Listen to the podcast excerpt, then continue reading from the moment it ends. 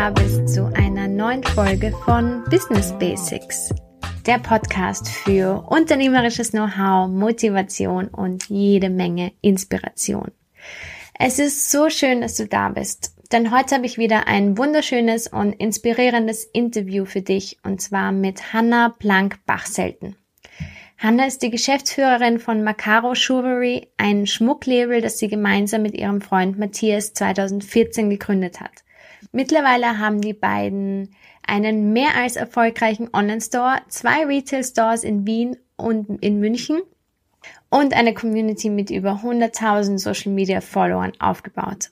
Hanna ist eine richtige Powerfrau, die mit Macaro geschaffen hat, was sie sich selbst einmal gewünscht hat. Und zwar Goldschmuck mit nachhaltiger Qualität zu einem leistbaren Preis. Also kein Wunder, dass ich sie unbedingt im Podcast haben wollte. Und mit ihr habe ich über ihren Weg zum Erfolg, die Anfangszeit, die Gründung gemeinsam mit ihrem Freund gesprochen, wichtige, wichtige Learnings und ja, darüber gesprochen, wie sie mit der Führungsverantwortung umgeht. Hör einfach selbst. Ich wünsche dir ganz viel Spaß bei dieser Folge.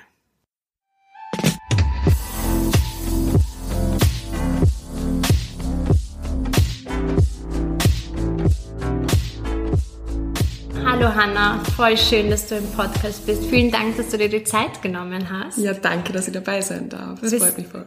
Voll schön. Wir sind jetzt hier in deinem wunderschönen Büro. Ähm, alle Mitarbeiter sind schon zu Hause. Es ist Freitagabend. ähm, von Macaro von außen kriegt man mit, dass ihr einen super erfolgreichen Online-Shop habt. Ihr habt zwei Retail-Stores, ihr habt eine Community auf Instagram mit über 70.000 Leute. Das ist ja unglaublich. Ähm, was würdest du sagen, war das geplant oder ist es für dich immer noch so eine Überraschung, wie sich das alles entwickelt hat? Mm, ich habe gemeinsam mit meinem Partner, mit dem Matthias gegründet und er würde sagen, es war alles geplant, er hat schon immer gewusst und für mich war es aber eher überraschend, muss ich sagen. Also ich bin da voll unvoreingenommen reingestartet vor mittlerweile einigen Jahren und ich hätte mir das nicht träumen lassen, dass es so so groß wird und so solche Formen annimmt und so viele Chancen bietet. Wo ist der Unterschied an, an seiner Gründungsphilosophie und an deiner, dass du sagst, er hat die Vision dahinter schon, schon gehabt?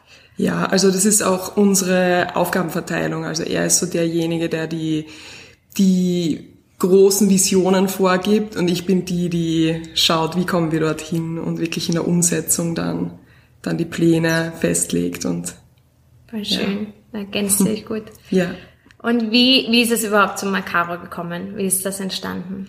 Ähm, das ist so entstanden, Matthias und ich haben uns kennengelernt vor circa elf oder zwölf Jahren und ähm, sind seit zehn Jahren ein Paar. Und es war damals auf der Uni. Wir haben beide was Technisches studiert. Ähm, also ich eher so im ähm, Supply Chain Management Bereich und eher im ähm, Metallbereich, also wirklich die Herstellung von Metallen.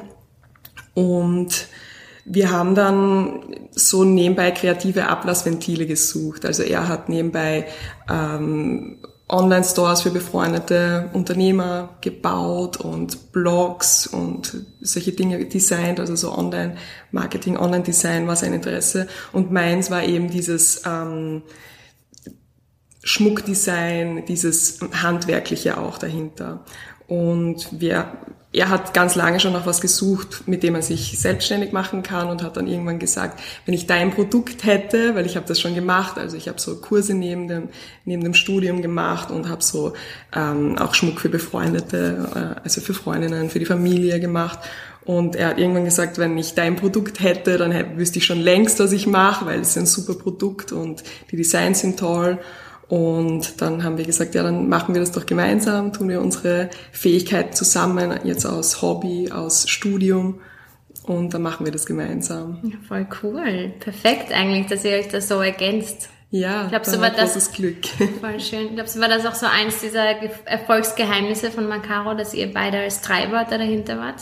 Glaube ich schon, glaube ich schon. Ich glaube, was ich so mitbekomme, aus befreundeten ähm, Paaren, also von befreundeten Paaren. Es ist ganz viele sagen, sie können sich nicht vorstellen, mit dem Partner so eng zusammenzuarbeiten.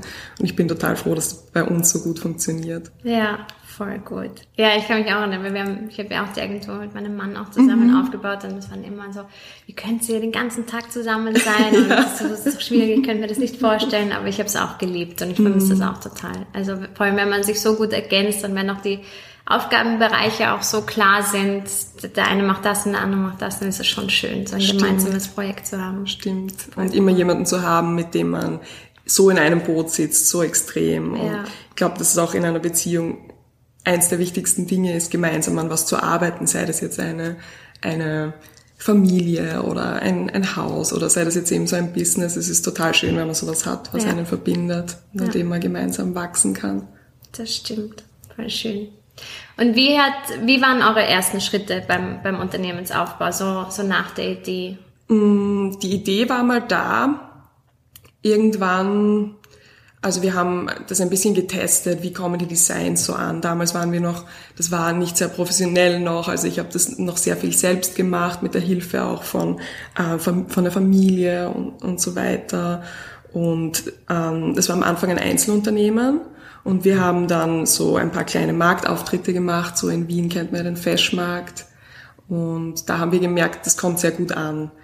Also wir haben das vielleicht auch sehr ernst genommen, das positive Feedback und haben uns extrem bestärkt gefühlt dadurch. Und ja, es war eine total schöne Zeit und wir waren dann relativ schnell, also so nach einem halben Jahr ähm, waren wir so weit. Da war ich auch mit meinem Studium dann fertig ähm, und es wäre soweit gewesen, ich muss mich entscheiden, mache ich bei Macaro weiter oder bewerbe ich mich bei verschiedenen Firmen. Ich habe mich dann beworben bei verschiedenen Firmen und habe auch äh, Angebote bekommen. Und dann war so die Entscheidung, mache ich mit dieser Firma weiter oder bleibe ich eben, da, also oder gehe ich eben in einen richtigen Job. Mhm. Und ich habe, obwohl jetzt im Nachhinein gesehen damals wirklich nicht viel da war, also ähm, das war wirklich ganz am Anfang, habe ich so trotzdem dran geglaubt, dass wir da was, was Großes draus machen können und diese mich auch gemeinsam mit Matthias, ich habe mich da so anstecken lassen von dieser Vision und war da so begeistert auch von der Tätigkeit, dass ich gesagt habe, ich lasse das alles, ich sage das alles ab, alle weiteren Gespräche, alle weiteren Verhandlungen und alle Angebote und ich mache einfach bei dem weiter, bei Macaro. Voll schön. Ja, und wir haben dann relativ schnell eine GmbH gegründet, waren dann ja eben beide zu 50 Prozent Inhaber und Geschäftsführer. Und ja, und ab dann war es wirklich Vollzeit. Also ab der GmbH-Gründung waren wir beide Vollzeit dabei. Und was waren so diese, diese ersten Steps, die du, also der Online-Shop war, war, war, da, war da wahrscheinlich schon da, oder? der Zeitpunkt? war schon da, ja, der war schon da. Also der war vor der GmbH-Gründung, als es noch ein Einzelunternehmen war, war, ich glaube, vier Monate war der schon online oder so. Ja. Und da ist schon Traffic gekommen oder musstet ihr da irgendwie Da ist schon sorgen? Traffic da gewesen, ja. Ich weiß auch genau, der erste Tag, an dem wir das online gestellt haben, haben wir uns gedacht, ja, und jetzt mal warten, so zwei, drei Wochen und sind nach draußen gegangen, haben unseren ersten Marktstand gebaut und auf einmal ist der Matthias dann rausgerannt und hat gesagt, wir haben eine Bestellung. Das war am ersten Tag. Da haben wir gedacht, das, das gibt's ja nicht, dass das so schnell geht und ich weiß noch das, das Datum und die, den Namen der, der Kundin der allerersten und die bestellt immer noch. Das ist auch total schön. Das ist ja ein richtiges mhm. Erfolgserlebnis. Das ist wirklich schön. Weil ich habe auch gelernt, also es ist die eine Sache, mal Kunden zu bekommen, mhm. aber die Kunden, die immer wieder kommen, das ja. ist das wahre Erfolgserlebnis dahinter und ja, der Indikator ja. dafür, dass man es wirklich gut macht. Ja, ja, ist auch für uns einer der allerwichtigsten Punkte. Also die Kunden, dass die zufrieden sind. Und da ist für uns einfach das Wichtigste, dass die Qualität stimmt. Und ja wir haben mittlerweile über, über 30 Prozent Wiederkäufer. Also über 30 Prozent von unseren Sales machen die Returning Customers aus. Und ja, da wir machen auch ganz viel ähm, in die Richtung zu versuchen, dass die Kunden mh, mm, wirklich das bekommen, was sie wollen. Also wir haben jetzt zum Beispiel wieder eine Umfrage gemacht um den Jahreswechsel und wirklich gefragt, wie zufrieden bist du mit der Qualität, was können wir verbessern und solche Dinge. Das ist voll wichtig. Und wie flexibel seid ihr da in der Produktion? Mm, also grundsätzlich haben wir die Produktion extrem schlank aufgestellt. Das war ja auch mein Studienfach und so habe ich das auch einbringen können in die Firma. Ähm, also dieses Thema Produktion, Supply Chain Management, das ist extrem lean und wir haben in Wirklichkeit können wir innerhalb von drei bis vier Wochen ein Produkt vom Konzept in den Online-Shop bringen und dadurch sind wir ganz flexibel auch was Anpassungen betrifft. Und wie, wie seid ihr generell aufgestellt? Wer macht das Design und wer schickt das wohin und wie wird das produziert und wie kommt es dann wieder zu, zu uns hierher? Ähm, also wir haben, unsere Hauptwerkstätte ist in Budapest. Also wir haben noch eine kleine hier in Wien, wo ähm, die Designs eben entstehen. Die Designs mache ich. Ähm, und zwar alle Designs, die, die alle Designs, wirklich, alle die Designs. machst du. Ja, Okay. ja. Also die mache ich auch. Ähm, ich mache die Prototypen für die Designs selber. Also ich arbeite immer noch total gern mit den Materialien. Die Materialien sind für mich auch das, was mich inspiriert zu den Kollektionen. Also diese, die, die Steine und die, das Material selbst und sowas wie ein neuer Knoten in einem Armband. Also das ist mein Ding. Und deshalb entwerfe ich die Schmuckstücke jetzt direkt beim Produ- also beim Prototypen erstellen. Mm, Ich bin natürlich nicht, äh, also ich bin kein Goldschmied, ich kann nicht alle ähm, Teile der Produktion selbst, aber ich schicke dann die Prototypen so an unsere Werkstätte und die wissen, was meine ich mit meinem Prototyp Ja, ja. und die setzen das dann natürlich professionell um und das geht dann in Serie. Voll So cool. funktioniert das. Wirklich, dass du alles selbst designst und ihr habt ja jede Menge Produkte eigentlich im Angebot. Ja, ich glaube, es sind so um die 100. Also es ist schon relativ überschaubar noch, aber das ist auch wichtig für uns. Wir nehmen auch immer wieder was raus und ähm, es kommen immer wieder neue Dinge dazu. Also unser Ziel ist eigentlich einmal im Monat neue Produkte rauszubringen. Mm, Ja, und wir produzieren eben auch nur in recht kleinen Mengen, so dass wir nie Überproduktionen haben und deshalb haben wir auch noch nie einen Sale machen müssen. Was für uns ganz wichtig ist, Ja. weil wir so Wir haben wirklich noch nie einen Sale machen müssen oder gemacht. am Black Friday machen wir Sales ähm, und da unterstützen wir immer eine, eine Charity-Aktion dann damit. Also da wollen wir auch dabei sein beim Black Friday und das nutzen und diesen wichtigen Konsumtag aber trotzdem für was Positives dann nutzen. Also das ist so für uns der einzige große Tag, wo es Sales, wo, es einen Sale gibt. Und sonst wollen wir eigentlich, beziehungsweise können nicht wirklich Sales machen. Wir machen, wir haben sehr ähm, eine sehr, sehr faire Kostenstruktur unserer Produkte. Also unser Ziel ist, dass das für den Endkunden wirklich die Top-Qualität zum wirklich allerbesten Preis ist, der möglich ist. Und deshalb haben wir gar nicht die Margen, um zu sagen, heute 20 Prozent, morgen 10 Prozent. Das funktioniert einfach dann nicht. Ja, ja. Aber ich meine, das ist etwas, was man ja transparent kommuniziert und das ist etwas, was anscheinend auch sehr gut ankommt. Genau, glaube ich auch, ja. wo man ich auch gewillt ist, da das, das zu unterstützen und da auf diesen schnellen, schnellen Preis im Preisunterschied auch zu verzichten. Glaube ja. ich auch. Und ich bin auch selbst, wenn ich mich selbst als Konsument jetzt beobachte, ich bin auch kein typischer Sale-Shopper. Also ich, mir ist wichtig, dass ich mich mit der Brand identifizieren kann, dass das Produkt eine gute Qualität hat, dass es mich vom Design her anspricht und ich einfach meine Persönlichkeit mit dem Produkt ausdrücken kann.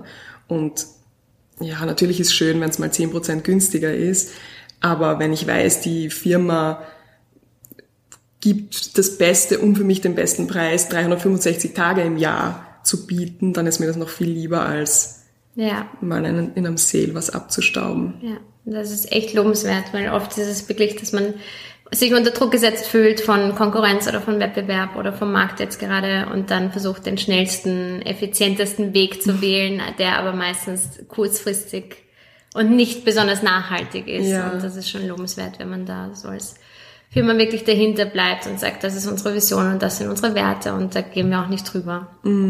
Ja, es ist immer so dieser natürlich kleiner Streit zwischen Sales und ähm, Branding und ja, aber das ist so mein wichtigstes Thema in dieser in dieser Firma. Also ich versuche ja ein ähm, eine Marke aufzubauen, eine Welt und mir ist das langfristige da immer immer viel viel wichtiger als irgendein kurzfristiger Sale. Ja, wie geht's ihr da im Team um? Wenn, du hast jetzt gesagt, ihr seid alle zusammen sind es ungefähr 18 Leute. Wie viele mhm. sind hier im Büro? Hier im Büro sind wir acht Leute aktuell. Und hier im Büro passiert eigentlich hauptsächlich, ähm, also Matthias und ich sind da als Geschäftsführer und sonst haben wir hier ähm, Marketing, ähm, Content-Erstellung, also alles Kreative und Kundenservice. Und wie war das für euch? Das ist sicher auch aufregend gewesen, die ersten Leute einzustellen. Wann ja. war mal so der Moment, wo ihr das Gefühl gehabt habt, wow, das kann jetzt was Großes werden und jetzt können wir anfangen, Leute einzustellen? Das erste Mal, als wir Leute, als wir jemanden eingestellt haben, war, ähm, als wir komplett heillos überfordert waren zu Weihnachten. Weihnachten ist natürlich für uns das Allerwichtigste, also der, das wichtigste mhm. Datum, was unsere Sales betrifft. Mm, und da waren wir komplett überrascht im ersten Weihnachtsgeschäft, wie, wie riesig das ist und wie, ja, wir sind einfach, ich bin im Endeffekt da gesessen und habe geweint und habe mir gedacht, bitte nicht noch eine Bestellung, wir kommen nicht nach. Ist natürlich blöd so zu denken, sollte nicht passieren, aber wir haben wirklich überhaupt nicht damit gerechnet und dann haben wir natürlich uns jemanden dazugeholt, der einfach ausgeholfen hat. Das heißt, ihr habt on demand auch produziert. Das heißt, die Sachen genau. waren im Online-Shop, also sozusagen sichtbar und man konnte sie kaufen und danach hast, hast du produziert. Es war am Anfang, wir hatten schon ein kleines Kontingent und wir haben damals auch schon begonnen mit unserer ähm, Werkstätte zu, zu arbeiten, aber wir haben das heillos unterschätzt, was da kommt. Und dann, das ist doch großartig, ja, oder? Wenn man so vom eh, Erfolg total. überfordert es, ist. Es ist total toll. Es ist total ja. toll. Und da haben wir wirklich das erste Mal das Gefühl gehabt, das kann wirklich groß werden. Und haben, aber es war nicht so leicht, eben die richtigen Leute am Anfang zu finden, weil es ist trotzdem, auch wenn man glaubt, es kann groß werden, es ist nicht groß. Es ist klein und man braucht in Wirklichkeit jemanden, der bereit ist, an verschiedenen Stellen anzupacken, weil man kann noch nicht eine Vollzeitposition nur in, an, in einer Stelle besetzen. Und deshalb war das nicht so leicht, da die richtigen Personen zu finden, die, ja. die sich da einfach mit uns reinstürzen. Ja, ja. Aber ja. Und das kam dann nach und nach. Und was waren, was waren eure wichtigsten Learnings eigentlich beim Unternehmensaufbau oder auch beim Teamaufbau? Learnings. So viele, dass es echt schwer ist zu sagen, was waren so die wichtigsten. Es ist so, ich glaube, ein Learning ist, dass man alles mal lernen muss. Also es gibt so, es gibt so Phasen, durch die man einfach durch muss und man muss gewisse Dinge einfach erlernen und erleben, damit man dann in die nächste Stufe kommt. Es ist immer, es ist wie, wenn du durch einen Flaschenhals gehst und dann kommst du in die größere Flasche und dann kriegst du den wieder und dann kommst du wieder in die größere Flasche. Und so waren die Erfahrungen immer. Man beginnt mit, mit Mitarbeitern, die sich überall einbringen. Irgendwann mh, mm, passt das nicht mehr so ganz. Dann braucht man wirklich spezialisiertere Leute. Je größer man wird, desto mehr braucht man Personen, die sich wirklich in einem Bereich auskennen, die in dem Bereich auch wirklich besser sind als man selbst. Und das ist immer schwer, ähm, einerseits dann loszulassen, die Leute, die, man, die das mit einem gemeinsam aufgebaut haben, oder wenn die dann gehen. Also das ist immer, wenn man in so eine Bottleneck mhm. kommt, ist es immer eine Veränderung einfach. Und die muss man alle, glaube ich, mal durchmachen. Weil vor allem, wie wir das gemacht haben, wir waren ja vollkommen ohne Funding. Immer. Also wir haben nie Investmentkapital bekommen, wir haben nie auch nur einen Kredit bekommen, mm, beziehungsweise haben, keinen, haben nicht danach gefragt. Und natürlich, wenn man von vornherein Funding hätte, könnte man gleich sagen, okay, ich nehme jetzt jemanden für Einkauf, ich nehme jetzt jemanden für hier, für Verpackung, was auch immer. Mm, aber wenn man das so bootstrappt, dann muss man eben wirklich schauen, wohin geht das Geld und dann wirklich ja. die Schritte einzeln durchmachen. Da kann man nichts, ja. nichts überspringen. Was war die erste Position, die ihr besetzt habt? Die erste Position war ähm, in Hilfe beim Verpacken und Versenden. Ja. Das habt ihr auch in-house alles gemacht? Genau, wir haben es lange Zeit in-house gemacht. Mhm. Auch noch, als wir hier in Wien waren, hatten wir in, im achten Bezirk ein Lager und haben das selbst betrieben. Ja, voll schön. Und sagen wir, jetzt habt ihr ja zwei Retail Stores, oder? Mhm. Oder ist noch Genau. ein neuer da, dazugekommen? noch nicht, noch nicht. Weil wir haben unser Büro in der Stiftgasse gehabt. Und, Ah. Ja, genau. Und ich bin nämlich jeden Tag dort vorbeigegangen und deswegen war das halt auch so in meinem Kopf drin. Und ich habe mir gedacht, das ist so, Cool. so ein cooles Branding und so eine coole Geschichte einfach und vor allem richtig toll, wenn man heutzutage noch einen Retail Store aufmacht. Und das muss schon etwas heißen und das muss etwas bedeuten. Und wie war das für, für dich? Das ist ja auch ein enormes Risiko, dass man dann auch eingeht mit einem Retail Store oder trägt das die Kosten überhaupt heutzutage noch? Wie, wie war da der Prozess? Ja, es ist so im Online-Marketing und alle Online-Retailer haben vor ein paar Jahren gesagt, Retail, also Brick and Mortar, ist, ist tot.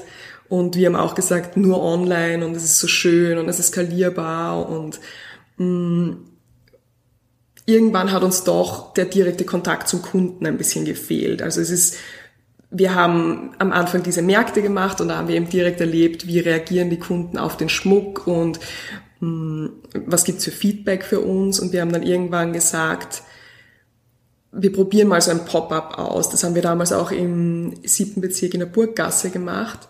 Und da- das ist mega gut angekommen. Also Leute sind aus Deutschland angereist, nur damit die bei dem Pop-up dabei sein können, ja. Wahnsinn. Weil die wollen einfach mal das in real life anprobieren, die wollen das, die wollen das sehen und es ist trotzdem bei so zarten Schmuck, die Haptik ist trotzdem nochmal was ganz anderes und zu uns sagen alle Kunden im real life schaut's nochmal viel hochwertiger aus und zarter und noch, und die sind einfach begeistert von dem Schmuck und das wollten wir den Kunden nicht nehmen quasi und mittlerweile ja, wir haben dann noch ein zweites Pop-up gemacht, dann noch ein drittes in München.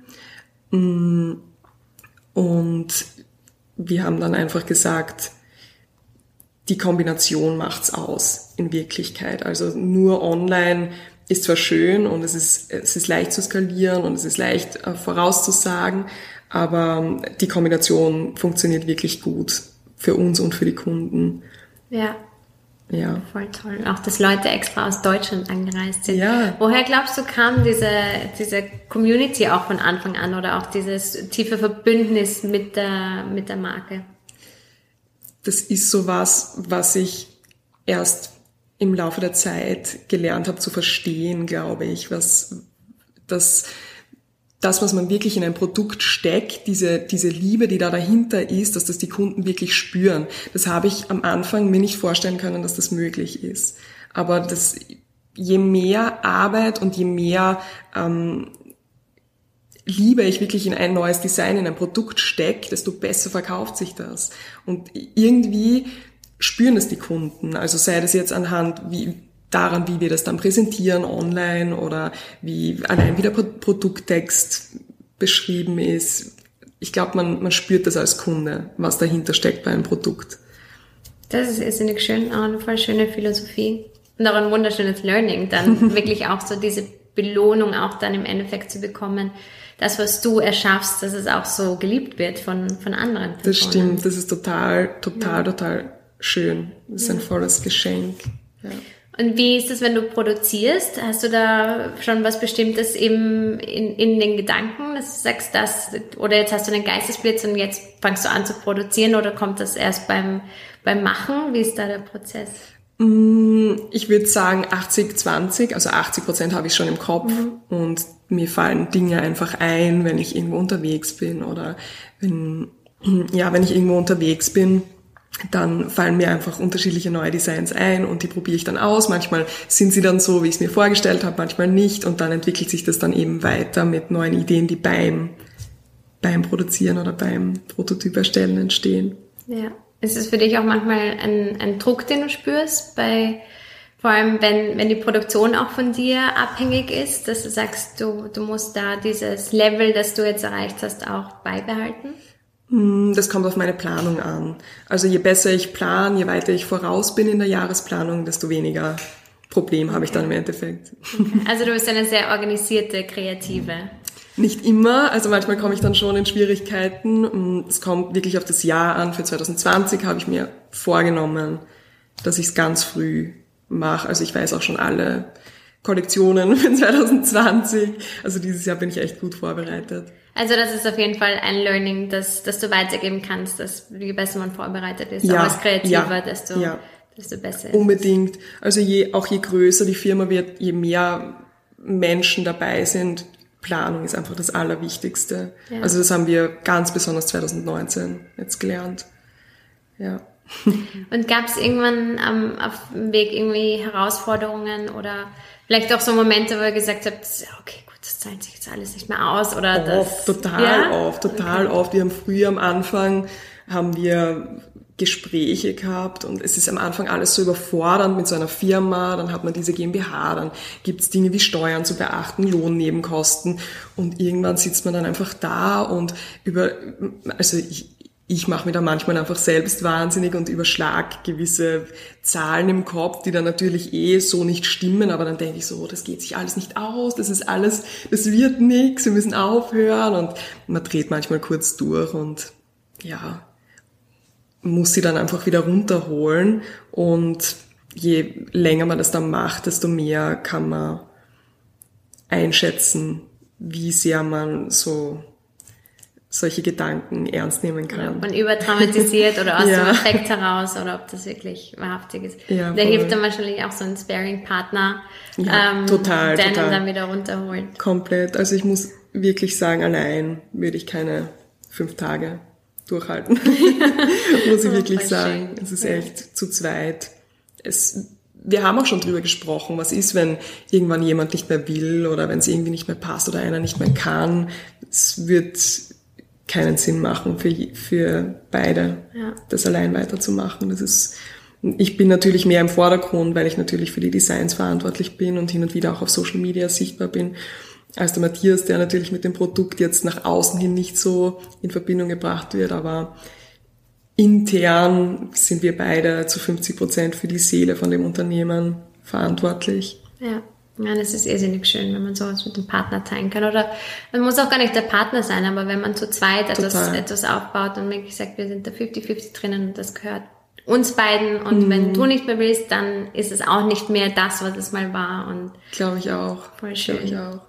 Wobei ich glaube, dass man einfach viel Zeit miteinander verbringen muss. Also wenn es zwei Gründer sind, deshalb ist es für uns halt auch leicht, weil wir ein Paar sind und wir sehen uns wirklich 24 Stunden am Tag. Aber ich glaube, wenn man jetzt einen normalen Job hat und einen normalen Co-Founder, den man jetzt nur in der Arbeitszeit sieht, ich glaube, es ist total wichtig, mit dem auch Zeit außerhalb der Arbeitszeit zu verbringen. Weil sonst entstehen einfach Missverständnisse. Ich kenne das von ähm, Mitarbeitern, die von Anfang an dann dabei waren man muss sich immer wieder auf einen gemeinsamen Nenner bringen, damit man nicht die Dinge mit den, also nicht die Zeit mit den falschen Dingen verbringt. ja, ja. Auch ein wichtiges Learning. Ja. Mhm, ja. Und was würdest du sagen, weil du vorher auch über Instagram gesprochen hast, ähm, wie lange hat das gedauert, bis ihr so eine große Community ähm, aufgebaut habt oder sozusagen, dass ihr jetzt da seid, wo ihr, wo ihr jetzt seid? Also wir haben begonnen mit Instagram 2014, Ende 2014. Also es hat relativ lang gedauert. Und ich weiß auch noch genau, wie lange das gedauert hat, bis wir die ersten 500 Follower hatten. Ich kann mich noch ganz genau erinnern. Das war sicher sechs Monate, sieben Monate. Und dass wir immer noch Bekannte im Freundeskreis und in der Familie hatten, die mehr Follower gehabt haben als wir. Und irgendwann, ja, ich, ich glaube, da ist einfach Consistency der Key. Man muss immer dranbleiben. Es hat jetzt für uns nicht so einen Trick geben oder einen Switch und auf einmal funktioniert. Ich glaube, das Wichtigste ist, dass man da wirklich dranbleibt. Ja, ja, das ist schön und gibt Hoffnung für Ja. viele andere, die gerade auch Unternehmen starten und gerade erst anfangen. Aber Ja. Wobei man eben sagen muss, es verändert sich natürlich auch. Also Instagram als Plattform ändert sich total. Und was wir jetzt deshalb gerade aktuell ausprobieren, ist TikTok. Und da merkt man eben, dass das noch viel organischer ist als Instagram. Also da haben wir jetzt innerhalb von, ich glaube, vier Wochen haben wir jetzt die 500 Follower. Und das ist halt cool, Ja, ja. wenn man das vergleicht. ja. Ja, was würdest du sagen, wie, wie wichtig ist Instagram oder generell Social Media in Bezug auf den Traffic im, im Online-Shop? Oder gibt es andere Kanäle, die, weil oftmals ist es ja so, Instagram ist der erste Approach für mhm, Unternehmen. Mhm. Ähm, und dann basieren sie ihren ganzen Traffic eigentlich von diesem einen Kanal. Mhm. Ähm, und ja, langfristig ist das ja auch keine nachhaltige Methode, sozusagen dein ganzes Unternehmen auf einen Kanal auf einen Kanal. Ja, total. Also wir haben, das ist natürlich für viel Traffic verantwortlich, also ist sicher ein großer Prozentsatz. Und das ist für uns auch ein Grund, warum wir offline uns weiter ausbauen wollen. Weil das ist in, sozusagen ein Hedge gegen dieses ganze Instagram, Facebook ähm, Thema, dass man da nicht zu abhängig wird vom Social Media. Ja. Und wir versuchen halt auch immer auf neue ähm, Medien aufzuspringen. Also damals, als wir mit, mit Snapchat gestartet haben, da war das noch ganz neu und auch wenn die, also ich glaube, das macht immer total viel Sinn, auf diese neuen Trends aufzuspringen oder diese neuen Plattformen. Weil auch wenn es wie bei Snapchat so ist, dass es irgendwann nicht mehr wirklich da ist oder nicht mehr relevant ist, mm, man lernt total viel draus. Und weil wir in, Snapchat schon so geübt waren, waren wir extrem schnell dann bei den Instagram Stories, weil es ist ja im Grunde genau das Gleiche. Ja. Und da waren wir dann eben schnell und haben gewusst, wie können wir auf dieser neuen, auf diesem neuen Kanal unsere Story rüberbringen. Also da ja. will ich immer, immer neue Dinge ausprobieren, deshalb auch TikTok und es macht auch ja. voll Spaß.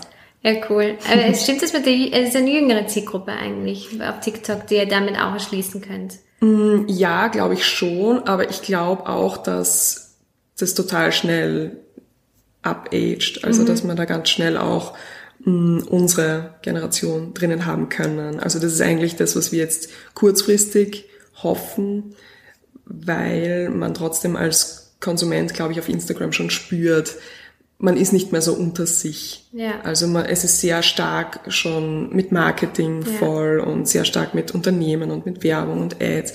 Mm, und TikTok ist da eben komplett unberührtes Land. Das ist wie Instagram, keine Ahnung, 2013, ja, ja. 14, keine Ahnung. Ja, cool, ja. wenn ihr die neuen Sachen da ausprobiert. Ja, ja. Und jetzt sag mal noch ähm, zu dir als Gründerin, als Person. Wie, wie geht's dir mit dem, dem Erfolg der Marke und wie gehst du nach Hause? Wie schaltest du ab? Wie Grenzt du dich vielleicht ab oder ist es für dich etwas, wo du sagst, das, das ist total Business und Leben gehört total zusammen und da muss ich mich gar nicht aktiv abgrenzen? Mm, es war lange Zeit so, dass ich mich gar nicht aktiv abgegrenzt habe. Also das ist total verschwommen und war auch überhaupt kein Problem für mich.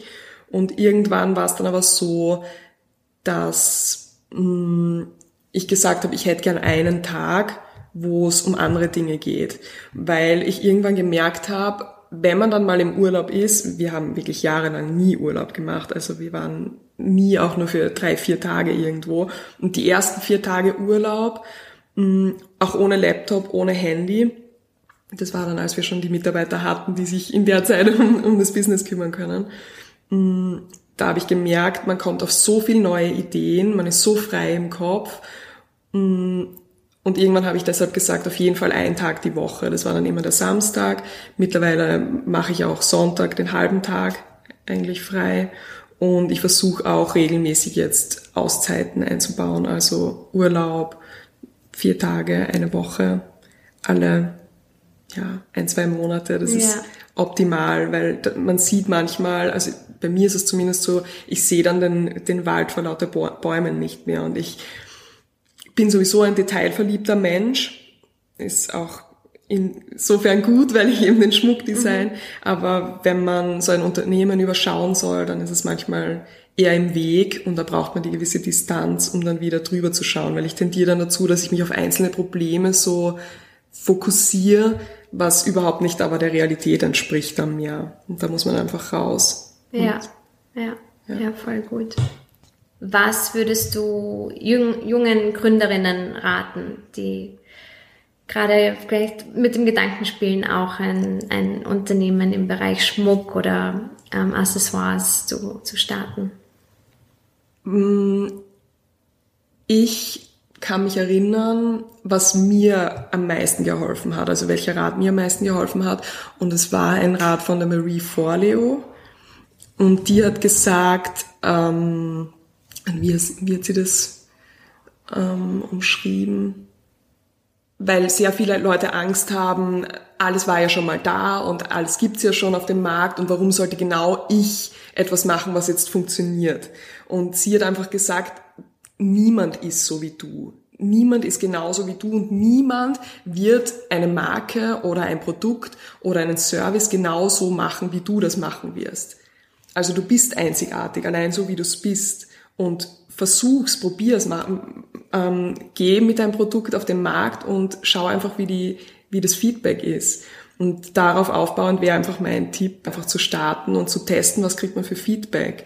Und dann wirklich das positive Feedback, so wie wir das damals gemacht haben, massiv über dem negativen Feedback zu werten und dann einfach an sich selbst zu glauben.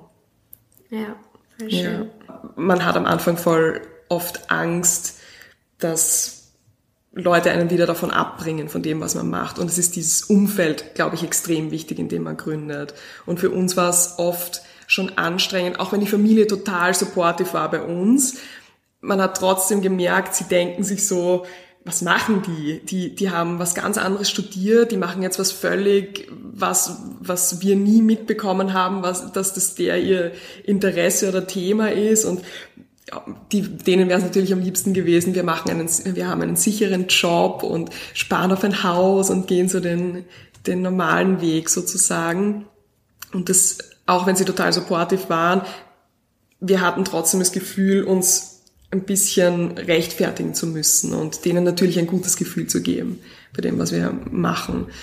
Und deshalb wollten wir uns auch fernhalten von allen anderen neuen Personen mhm. irgendwie. Wir wollten uns von dem davor schützen, dass wir uns rechtfertigen müssen für das, was wir tun. Wir, wir waren da wirklich sehr nur zu zweit und nur auf unsere Vision und haben da jeden Tag drüber geredet, aber wirklich das von außen abgeschottet. Und das war für uns, glaube ich, nicht falsch. Ich glaube, es war für uns nicht das Falsche. Gerade in dieser Anfangszeit, ja, so ganz am Anfang. Ja, dass man sich so diesen Traum durch nichts und niemanden zerstören lässt und wirklich nur das in seinen Kopf lässt, was, was bestärkend und positiv ist. Wie solche Leute wie Marie Forleo oder eben Bücher, die einem dort total helfen können. Und beim Buch, wenn mir das nicht gefällt, was da drinnen steht, ich kann es einfach zuklappen. Ja. Aber wenn ich in einer Konversation bin mit Freunden, die hinterfragen, was macht ihr da eigentlich? Und man merkt es nur ähm, auch schon nonverbal. Man merkt, wie, wie schauen die oder die denken sich, das wird nichts. Ja. Und wir haben auch Freunde, die haben uns im Nachhinein gesagt, nach, nach Jahren, also wir haben glaubt, das wird nichts. Ja. Und das ja. haben wir gespürt damals. Und wir wollten überhaupt keine Energie darauf verwenden, irgendjemanden davon zu überzeugen, an was wir sowieso schon glauben. Wir haben genug Arbeit reingesteckt, dass wir selbst dran glauben. Ja, ja. ja. Das, ja, das ist auch ein, ein wichtiger Tipp, weil man, es ist so dieser Spagat zwischen, oftmals will man auch nicht drüber reden, weil gerade auch in der Startup-Branche, weil man das Gefühl hat, vielleicht klaut einem jemand die Idee. Und ja. dann aber auch natürlich, man will irgendwie vielleicht nicht drüber reden, weil man das Gefühl hat, es, es kommt nicht richtig an oder es mhm. kommt nicht gut an. Mhm. Oder die Leute verstehen das gar nicht. Mhm. Aber ja, ich glaube auch, dass es ganz, ganz wichtig ist, sich gar nicht vom, vom Weg abbringen zu lassen. Und auch wie ja. du vorher gesagt hast mit dem Tipp von Marie Forleo, niemand kann prognostizieren, ob es funktioniert mhm. oder nicht. Das sind so niemand. viele verschiedene Faktoren ja. abhängig davon. ja. ja. Voll. Und es ist einfach total wichtig, dass man sich da in diesen, in diesen Sweet Spot begibt aus Motivation, also einfach in die, in die richtige Umgebung bringen, weil was die Angst, die ich, ist auch sicher nicht die richtige. Also es war auch, wir hätten uns sicher mehr mit anderen Startups umgeben können. Aber ich habe so, für mich war es trotzdem wichtig, dass ich das Gefühl habe, es ist was Besonderes, was ich mache. Und dieses, auch diese Liebe zum Produkt, ich wollte mir das von niemandem quasi nehmen lassen oder von niemandem irgendwie als lächerlich abtun lassen. Und ich habe hab da irgendwie ähm, auch Angst gehabt, wenn ich in so eine Startup-Szene gehe, dass es dann so ist, ja, und Produkt, das alles so, es ist schön, wenn sich das, was du machst, normal anfühlt, aber mir war es trotzdem noch wichtig, dass es sich als was Besonderes anfühlt. Also ich glaube, da muss einfach jeder das finden, ja. wie er am besten arbeiten kann, ja. wie er am besten an seiner Vision dranbleiben kann. Ja. Aber so sich, ich meine, ihr hattet einander, aber das ist dann Ja, sicher auch eine, eine taffe Zeit da dazwischen, vor allem bis du dann mal so weit bist, wo du anderen Leuten quasi bewiesen hast, so es funktioniert wirklich, jetzt kannst du eigentlich nichts mehr dagegen sagen und jetzt Ja. kann ich mit dir drüber reden. Ja, das sind oft so, so Dinge, also das passt dann, das interne Bild, das man hat von sich und von der Brand, das passt ganz oft gar nicht zusammen mit dem, was andere Leute davon haben. Also für uns war es ja schon viel früher ganz was Tolles als, als für unsere direkte Umgebung. Da hat es dann, glaube ich, begonnen, als wir dann das Büro hatten in Wien und dann auch mit dem Store, das hat auch ganz viel in, glaube ich, bei Freunden und Familie bewirkt, dass man sowas was Greifbares Ja. hat und gerade auch in älteren Generationen, da werden so Online-Stores oder Instagram-Follower, das jeder nimmt, jeder wertet einfach was anderes und deshalb, das würde ich einfach nie so ernst nehmen, was Ja. irgendwer über die Firma denkt. Auch nicht, wenn die denken, es ist super. Ich bin auch immer der Meinung, wenn, wenn jetzt ist es aktuell in unserer Familie so, na, Wahnsinn, na, es ist, es ist so toll und es kann sowieso nichts mehr passieren. Das kann man genauso nicht ernst nehmen. Es ist genauso einfach in die andere Richtung, muss man auch ausschalten und einfach weghören, weil wichtig ist das, was wir sehen und wo auch jetzt, wo wir noch Schwierigkeiten sehen, wo wir Probleme sehen, wir können uns nicht jetzt mit Lorbeeren schmücken, Ja, ja. nur weil die Familie denkt, ihr habt eher Büro und einen Store. Also Ja. es ist immer nur wichtig, was man selbst für Vision hat und auf welchem Weg man sich selbst sieht. Ja. Und wo sind, wo nimmst du deine Inspiration oder auch deine Motivation dann her, wenn es halt dann mal schwierige Phasen gibt? Ich glaube, Motivation ist Fortschritt. Ich glaube, immer wenn man merkt, man ist auf einem Weg, der einen potenziell wohin bringen kann, wo man besser ist als da, wo man jetzt ist, dann ist es Motivation. Also so empfinde ich das und ich merke das auch bei Mitarbeitern aber. Wenn, wenn ich merke, die sind auf einem Weg, wo sie das Gefühl haben, da können sie sich entwickeln, da ist die größte Motivation da. Also ich glaube, deshalb ist es immer total wichtig, dass man nicht dann, auch wenn man ein, was geschafft hat oder wenn, wenn man ein gewisses Ziel erreicht hat, dass man sich dann wieder was Neues steckt. Und das ist so, es ist wichtig zu unterscheiden, dass man nicht selbst für die Ziele lebt, aber dass man sich die Ziele steckt, damit man selbst den Weg besser genießen kann. Ja. Ja. Und weil du jetzt die Mitarbeiter angesprochen hast, ähm, wie empfindest du diese, dieses, oder wie gehst du als ähm, Geschäftsführerin mit, mit dem Team um? Ist das so etwas, ein, diese Leadership-Rolle, etwas, was du aktiv angenommen hast oder läuft das einfach so nebenbei oder? ist schon eine Hera- Herausforderung für mich. Also das ist schon ein Thema, was mich natürlich voll beschäftigt und wo- wo ich wirklich auch ganz viel Wachstumspotenzial habe. Das weiß ich, deswegen mache ich es auch gern. Und da, das ist wirklich, ich will, dass Leute, die bei uns arbeiten, wirklich das Beste aus sich rausholen können und ihrem Ziel folgen können durch uns oder mit dieser Firma und dass ich da einen Beitrag dazu leisten kann, das ist für mich ein total schönes Gefühl. Mm, Ich habe auch einen Coach, einen Leadership Coach, die mir da ganz viel hilft und mm, also es gibt vielleicht natürliche Talente im, im Führen von Leuten, würde ich nicht sagen, dass ich da dazugehöre. Also es ist für mich schon viel Arbeit und also ich stecke da viel, viel Arbeit einfach rein, um mich da zu entwickeln und zu verbessern.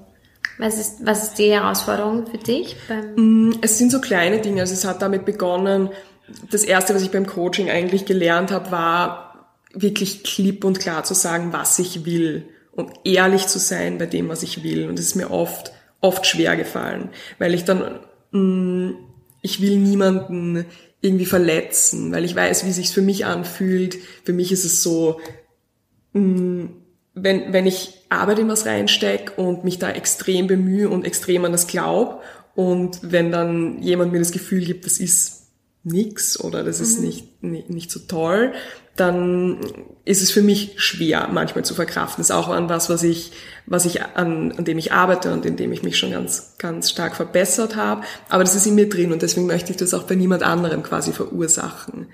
Mm, und das, das habe ich erst eben lernen müssen, wie wichtig so dann ehrliches Feedback auch ist, wenn es negativ ja, ist. Weil konstruktive leicht, Kritik. Ja, ja, genau, genau. Das ist mir nicht, das ist nicht natürlich äh, gekommen für mich. Also da habe ich, das habe ich lernen müssen. Positives Feedback gebe ich total gern. Jeden Tag, da habe ich überhaupt kein Problem. Aber das Negative, das ja. fällt mir oft schwer, weil ich niemanden, niemanden demotivieren will. Ja. ja. Oder von seinem Weg abbringen will. Und manchmal ist es aber trotzdem so, dass das, der Weg oder das Ziel von einem Mitarbeiter nicht ganz übereinstimmt mit dem, mit dem Brand-Ziel oder mit dem Firmenziel und da muss man das eben wieder so vereinen, ja. Ja. Achtest du da schon beim, beim Recruiting-Prozess da drauf? Also, dass, dass die Person, dass das Mindset der Person oder auch die Vision der Person selber mit dem der Firma übereinstimmt? Ganz stark, ganz stark. Also, es muss ja nicht exakt übereinstimmen, aber es muss einen Teil davon quasi erfüllen. Also, das Ziel der Person ist für uns eigentlich das Wichtigste und die intrinsische Motivation, das Ziel zu erreichen, weil alles andere, das lernt man sowieso on the job. Also ich bin selbst und Matthias auch, wir sind ja selbst, wir haben uns alles selbst beigebracht, also alles ist Autodidakt ähm, und deshalb ja, trauen wir das auch jedem anderen zu, dass er sich in ein Thema wirklich einarbeitet, wenn er das nur wirklich will. Ja, ja voll schön. Ja, cool. Was ist die Zukunftsvision? Wo soll es noch hingehen nach dem Erfolg? Was ist die große Vision jetzt noch? Ähm, und also mein langfristiger Traum ist, Frauen mit diesem Business zu unterstützen. Also auch Frauen die Möglichkeit zu geben, beruflich durch unsere Firma was Tolles für sich zu schaffen. Also das ist so die langfristige Vision, sei das jetzt durch einen Job oder irgendwie durch eine Art selbst da ein Business draus aufzubauen. Also da gibt's verschiedene Ideen, in die wir, also in verschiedene Richtungen, in die wir da überlegen. Aber das ist so die, die, das langfristige Thema, was mich total begeistert. Ja, so das Women Empowerment. Mhm. Voll schön. Und mehr Stores oder? Auf jeden Fall mehr Stores. Auf ja. jeden Fall mehr Stores. Okay. Ja. Also in München und in Wien, in also Wien. Im, in, in der Stiftgasse im 7. Genau, Bezirk genau. In München sind wir in der Hohenzollernstraße in Schwabing.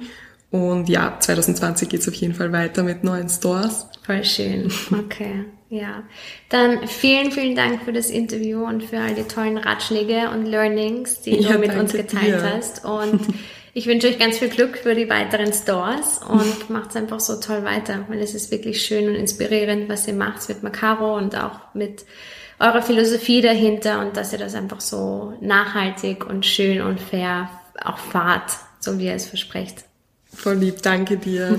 danke, dass du mich interviewt hast. Sehr und dass gerne. ich meine Meinungen und meine Tipps rausposaunen darf. Das ist auch schön. Sehr gern. Immer wieder. Wenn immer du was zu sagen hast, kannst du immer gerne in den Podcast Ja, das war mein Gespräch mit Hanna. Ich gebe euch natürlich alle Infos und Links zu Macaro in die Show Notes.